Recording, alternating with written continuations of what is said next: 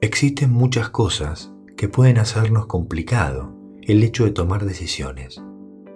Una puede ser no haber aprendido estrategias de resolución de problemas o habilidades de afrontamiento. Es la falta de control percibido, la sensación subjetiva de no poder hacer nada para cambiar la situación, lo que hace que nos quedemos en una esquina esperando que llegue el próximo castigo y sin movernos, es decir, con miedo a tomar decisiones.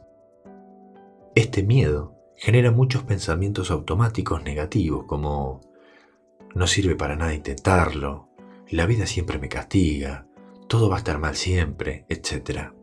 Esta serie de pensamientos son peligrosos, ya que si son constantes y duran mucho tiempo, podría ayudar a desencadenar un trastorno depresivo. La mente sabia es la sabiduría interna que cada persona tiene. La sabiduría interna incluye la capacidad de identificar y utilizar medios hábiles para alcanzar fines valiosos. La mente sabia también se puede definir como la capacidad de acceder y luego aplicar el conocimiento, la experiencia y el sentido común a la situación en cuestión. Para algunas personas, acceder y aplicar su propia sabiduría es fácil. Para otros, es muy difícil. Pero todos tenemos esa capacidad. Todos tenemos una mente sabia. La mente racional y la mente emocional son dos estados mentales que se interponen en el camino de la mente sabia. Lo que interfiere con el acceso a nuestra propia sabiduría suele ser nuestro estado mental en ese momento. Por ejemplo, cuando alguien dice, no, no, no, no, estaba loco cuando dije eso, que se puede traducir como no estaba pensando claramente cuando dije eso. Imaginemos a la mente emocional como una pelota colorada, caliente, que está gobernada por tus sentimientos y urgencias. Las emociones controlan tu pensamiento y tu conducta y no están equilibradas por la razón. Algunos factores que nos predisponen a la mente emocional pueden ser enfermedades, falta de sueño, cansancio, drogas o alcohol, hambre, comer en exceso o mala alimentación y estrés. Un ejemplo podría ser despertarse en mente emocional y estar inmediatamente preocupado por el trabajo. Pero las emociones, incluso cuando son intensas, pueden ser beneficiosas. El amor intenso, por ejemplo, llena los libros de historia y es la motivación para las relaciones. El odio intenso ha alimentado guerras que, a su vez, transformaron la cultura, por ejemplo, con la lucha contra los nazis. La devoción o el deseo intenso motivan a realizar tareas muy difíciles o a sacrificarse por los demás. Sin la mente emocional, nada de esto podría pasar. Los problemas ocurren cuando las emociones generan conductas inefectivas y nos controlan. Es decir, cuando la experiencia emocional no se ajusta a los hechos de nuestra vida y es muy dolorosa, o cuando conduce a otros estados y eventos dolorosos, por ejemplo la ansiedad, puede ser dolorosa en sí misma. Esa es la mente emocional. Ahora imaginemos la mente racional como una pelota azul, fría, calculadora. La mente racional es el extremo de la razón. Es la razón que no está equilibrada por las emociones ni por los valores. Es la parte de vos que planifica y evalúa las cosas de manera lógica y calculadora. Cuando estás completamente en mente racional, te domina la razón, los hechos y la lógica. En este estado, las emociones como el amor, la culpa o el dolor son irrelevantes. La racionalidad puede ser beneficiosa. Eh, de hecho, sin ella, la gente no podría construir casas, caminos o ciudades. No podrían seguirse instrucciones o planos o resolver problemas lógicos y avanzar en la ciencia. La razón es la parte de vos que planifica y evalúa las cosas de manera lógica. Es tu parte fría, pero, de nuevo, cuando estás completamente en mente racional, estás bajo el dominio de los hechos, la razón y la lógica. En este estado, los valores y sentimientos no son importantes. La mente racional es fría y, y desprecia las emociones, necesidades, deseos y pasión. Esto puede generar problemas.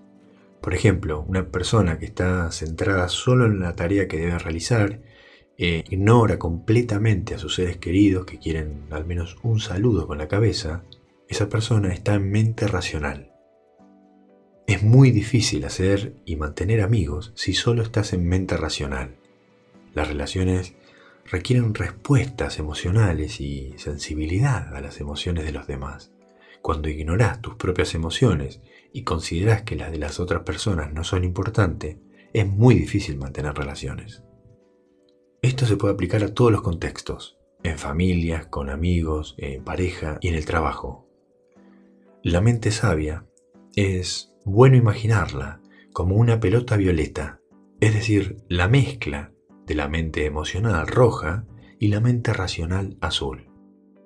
La mente sabia es la integración de los opuestos, la integración de la mente racional y la emocional. Tenés que ir adentro tuyo y juntar las dos. Dependen de la integración de todas las formas de conocimiento, que son la intuición, la emoción, la lógica, la experiencia, la razón y la observación. Todas ellas juntas forman la mente sabia. Aprender a tomar decisiones usando la mente sabia al principio puede costar, pero conforme vayas practicando, te vas a dar cuenta que la decisión tomada en el estado de mente sabia nunca te va a hacer arrepentirte, ni siquiera cuando esa decisión implica un fracaso, porque era la mejor decisión que podías tomar en ese momento. Uno nunca se arrepiente de lo que hace, sino de lo que no hizo. Por lo tanto, la decisión tomada en el estado de mente sabia será la mejor decisión que podés tomar en ese momento puntual. Para aplicar mente sabia, tenés que preguntarte la situación puntual desde cada forma de conocer algo. Vamos a hacerlo con un ejemplo que elijas. Pensá una decisión importante que tengas que tomar pronto. Vamos a suponer que las posibles respuestas sean hacerlo y no hacerlo. ¿Sí? Ahora busca algo para anotar y pregúntate lo siguiente. ¿Qué te dice tu emoción sobre esa decisión? Emocionalmente, ¿lo tenés que hacer o no? Bien, ahora pregúntate qué te dice la lógica sobre esa decisión. ¿Es lógico hacerlo o no hacerlo? Bien, ahora pregúntate qué te dice tu intuición. Lo primero que te viene de tus tripas. ¿Hacerlo o no hacerlo? Bien, ahora pregúntate qué te dice la razón. ¿Es racional hacerlo o no hacerlo? Bien, ahora pregúntate qué te dice tu experiencia. Basándote en algo que hayas vivido similar a la situación en cuestión, ¿te dice hacerlo o no hacerlo? Bien, ahora pregúntate qué te dice la observación. Observa las dos opciones. ¿Cuál es la que tiene más sentido para vos? Muy bien. La opción que más puntos consiguió, esa es la decisión tomada por la mente sabia.